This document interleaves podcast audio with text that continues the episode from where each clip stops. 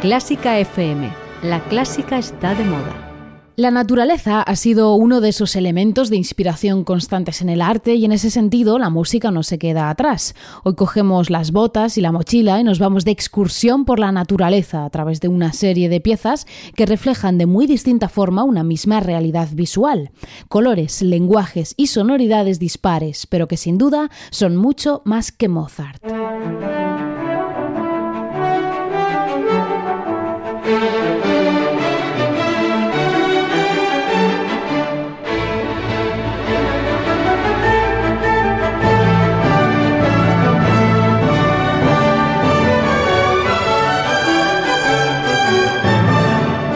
¿Qué tal? Bienvenida, bienvenido a Mucho Más que Mozart, el espacio de Clásica FM en el que exploramos todos los rincones y alguno más de la mejor música del mundo para que puedas conocerla y descubrirla en profundidad. Hoy, como digo, nos preparamos para salir a la gran naturaleza y dejarnos impresionar por ella y por las piezas compuestas tras su contemplación. Hoy en Mucho Más que Mozart, Montañas.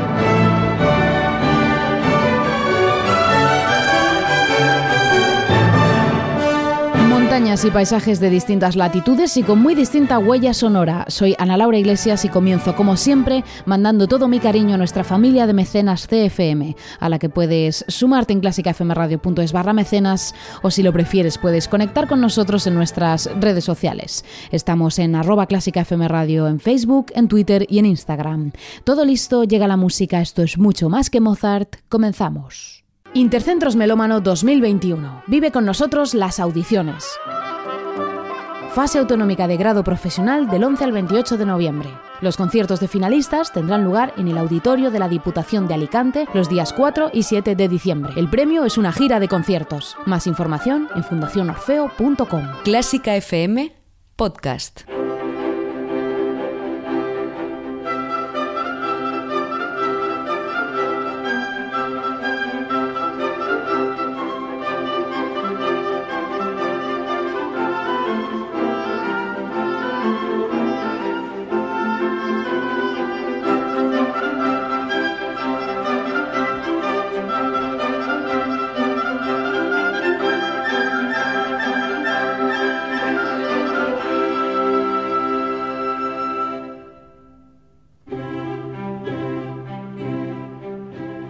Entre 1831 y 1832 pasó el romántico francés Héctor Berlioz 15 meses vagando por Italia, conociendo a sus gentes y sus costumbres, nutriéndose de cultura y vagando por su naturaleza, como por ejemplo por los montes Abruzzi, en el sur de Roma.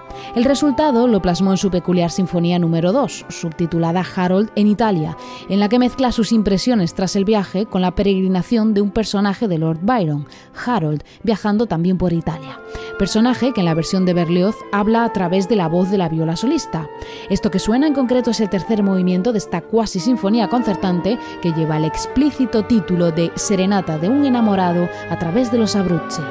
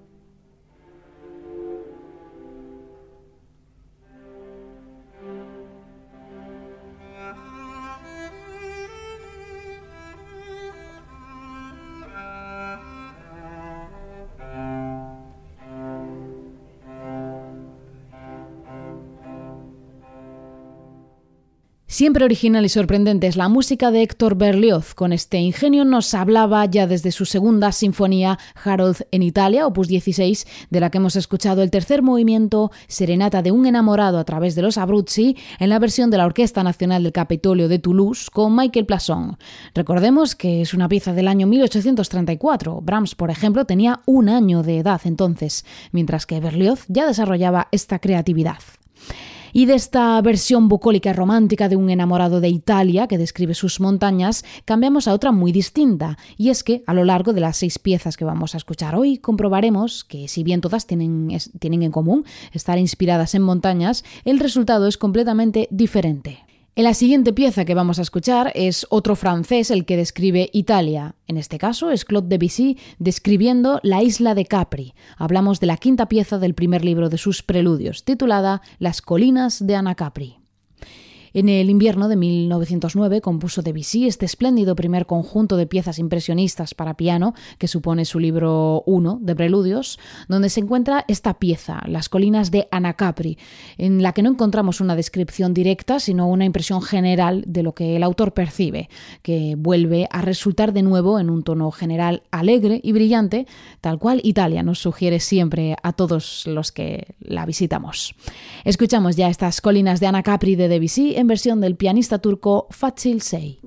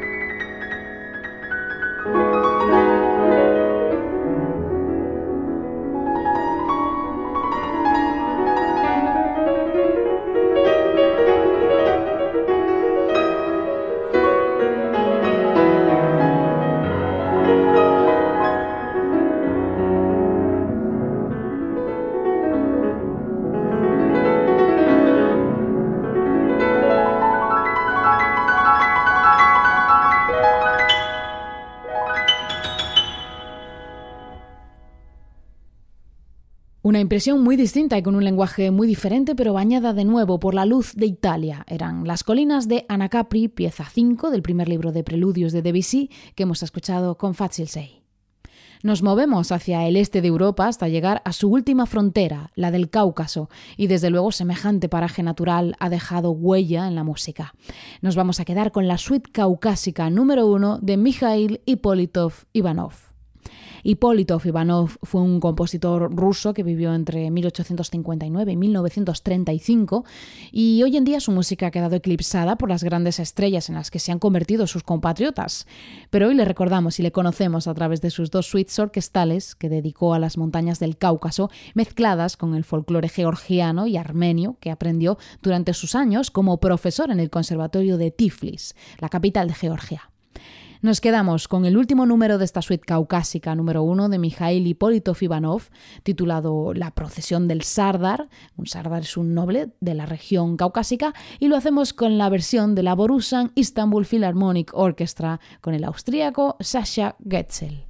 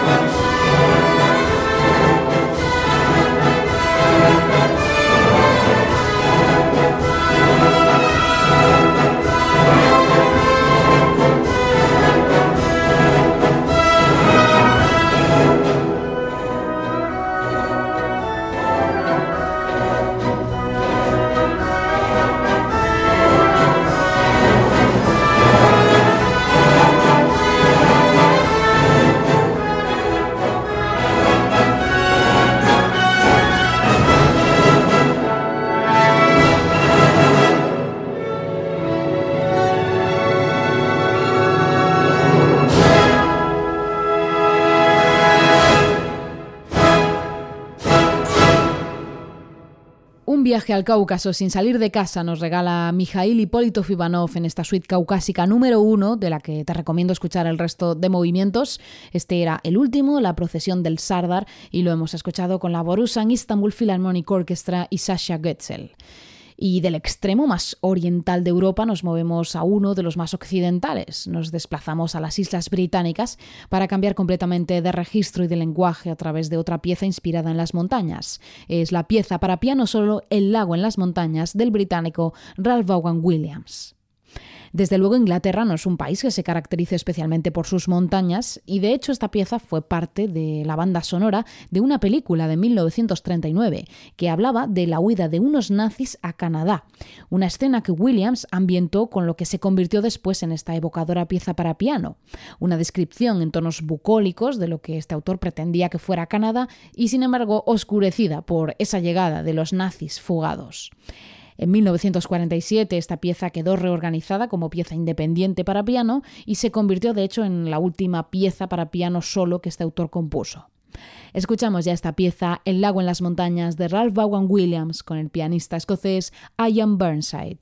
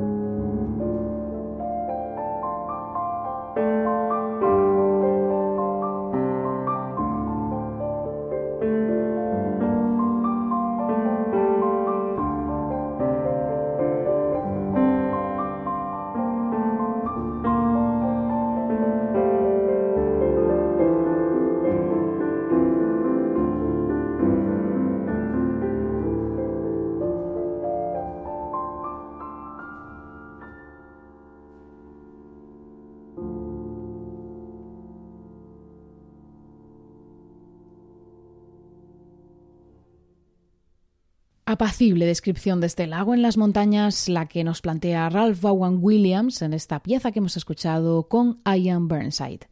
Y viajamos ahora en la recta final de este espacio al corazón de las montañas europeas para escuchar dos piezas inspiradas en este bello paisaje y con resultados completamente diferentes. La primera versión, entre comillas, de estos Alpes es la del compositor suizo Joachim Raff, que vivió entre 1822 y 1882 y dedicó su sinfonía número 7 precisamente a los Alpes. No encontramos en ella una descripción casi visual, como la que hizo Strauss 40 años después con su Sinfonía Alpina, pero sí encontramos un punto folclórico y ciertamente descriptivo en esta sinfonía compuesta en 1875 por este autor suizo. Escuchamos el segundo movimiento subtitulado En el albergue, que entendemos como un alto en el camino a través de esa descripción de los Alpes que hace Joachim Raff en esta sinfonía número 7 y lo escuchamos con la Filarmónica Húngara y Vener Andreas Albert.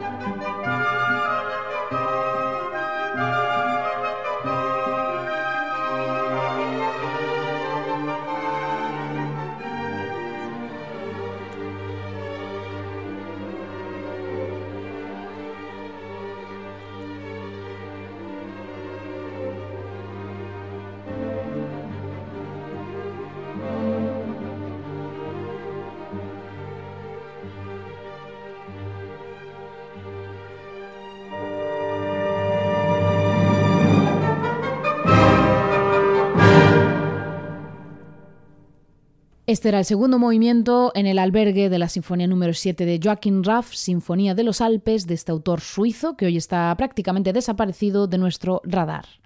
Y terminamos esta selección montañosa de hoy en mucho más que Mozart con la reciente narración de un compositor tras sus viajes por los Alpes. Se trata del disco Seven Days, Siete Días, del italiano Ludovico Einaudi.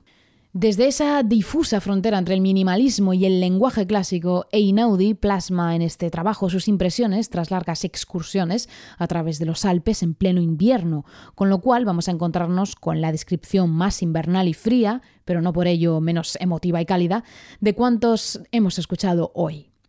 Escuchamos una de las pistas de este disco, Seven Days, titulada Invierno Frío, de Ludovico Einaudi, escrita para violín, cello y piano, una descripción muy diferente a las que hemos escuchado antes, pero de nuevo fruto de la huella de la inmensidad de la naturaleza sobre las impresiones de un artista, una huella que sin duda es mucho más que Mozart.